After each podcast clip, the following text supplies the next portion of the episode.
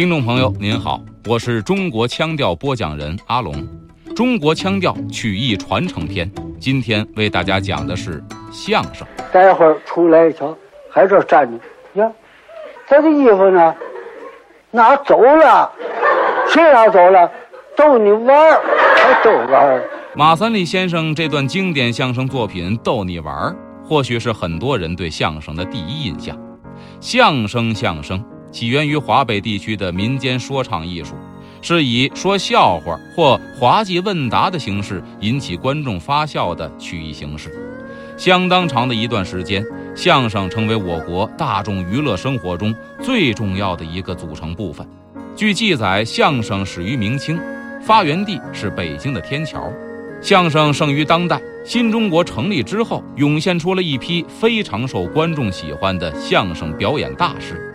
侯宝林、马三立、刘宝瑞，每位先生都有一些经典的相声作品，比如侯宝林先生的《戏剧杂谈》《醉酒》，马三立先生的《吃元宵逗你玩》，刘宝瑞先生的《珍珠翡翠白玉汤》《官场斗》，这些经典的相声作品曾经红极一时，街头巷尾人人都能说上一段。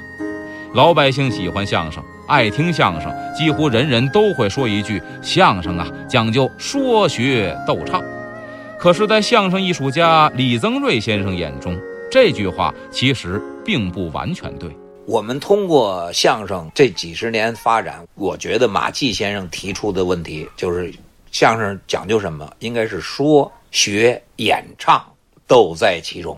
他把演表演问题。提到了一个基本技能这样一个高度。相声，我们那个时候上课，老师要求我们就是使相，这点你得使相。相是什么？是表演。而我们过去呢，淡化了相声作为一门传统曲艺艺术，经久不衰。无论是说学逗唱，还是说学演唱，都在其中，这几样基本功是每一个相声演员必须要具备的。说指的是讲故事，还有说话。和铺垫的方式，学是模仿各种人物、方言和其他声音，学唱戏曲的名家名段。现在也有学唱歌跳舞的。逗是制造笑料以及逗人笑，而唱经常被认为是唱戏唱歌，但实际上唱是指演唱太平歌词。太平歌词作为一种形式，它还存在，但是很少，已经失传了，或者说。那么太平歌词在当时来讲就是民间小调。那么这个唱不能把它局限在太平歌词这一点上。你说相声的唱就是太平歌词，这有点绝对。太平歌词不会被遗忘，但很难再引起年轻人的关注。就像是一些经典的相声作品也慢慢的淡出了相声的舞台。如今全国有近百个相声民间团队，但表演传统经典作品的相声演员并不多。甚至有越来越少的趋势。我觉得有些个段子呢，它是几代人演下来的。它之所以能够演到现在，就证明这个是很好的艺术精品。传统的节目不一定都能传承下来，所能传承下来的都是精品。所以呢，就是说我们在学习传统相声当中呢，要学它的好的东西，要学它的精品，学它的什么呢？创作技巧。二零零八年，相声被国务院列入第二批国家级非物质文化遗产名录，这让热爱相声的老艺术家和新生代相声演员看到了更多的希望。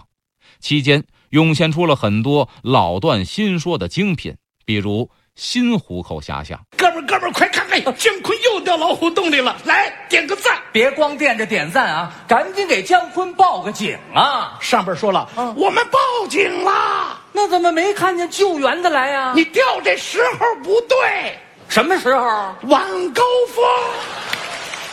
嘻哈包袱铺的相声剧《新白娘子传奇》也不失为新生代的优秀作品代表。我应该拉近跟观众的距离，啊我觉得应该拉动市场的需求。我决定在此时此刻发明一种新的相声表演形式。相声二点零，自打有相声开始，相声行业就正式有了师徒传统。相声的拜师分授业和拜门两种，授业是从头教起，至少要三年零一节才能出师；拜门则是带艺投师。拜师的目的就是为了取得相声艺人的表演资格，一般一年算毕业。由于相声讲究口传心授，师傅和徒弟必须一对一传授，因此师道尊严格外的明显，规矩也颇为复杂。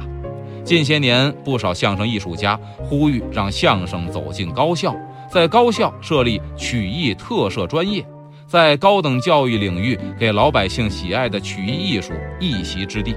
不但可以培养高素质复合型曲艺创作和表演人才，而且可以推进曲艺学术研究和理论建设，促进曲艺文化的传承发展。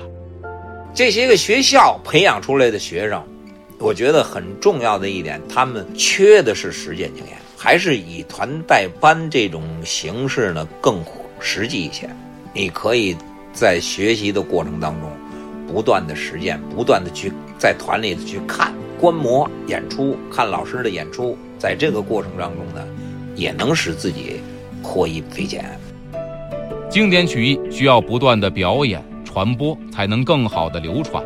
同时，在不同的历史时期，面对不同的市场环境，曲艺也需要与时俱进，大胆创新，才能得到更多观众的认可，焕发出新的生命力。传承不是一味的继承。更不是抱守残缺，而是要在守住精华的同时，更加适应时代的发展。习近平总书记在提及传统文化时指出，要有鉴别的加以对待，有阳气的予以继承，同时还强调不忘本来才能开辟未来，善于继承才能更好创新。这些精神给包括相声在内的中国传统艺术形式指明了传承和发展的方向。相声这门传统曲艺一定会在伟大的时代，在洋气的传承中绽放新的色彩。我们这个宇宙香烟准备卖给美国、英国、印度、瑞典、丹麦、缅甸、瑞士、挪威、尼泊尔、南斯拉夫、阿富汗、匈牙利。保加利亚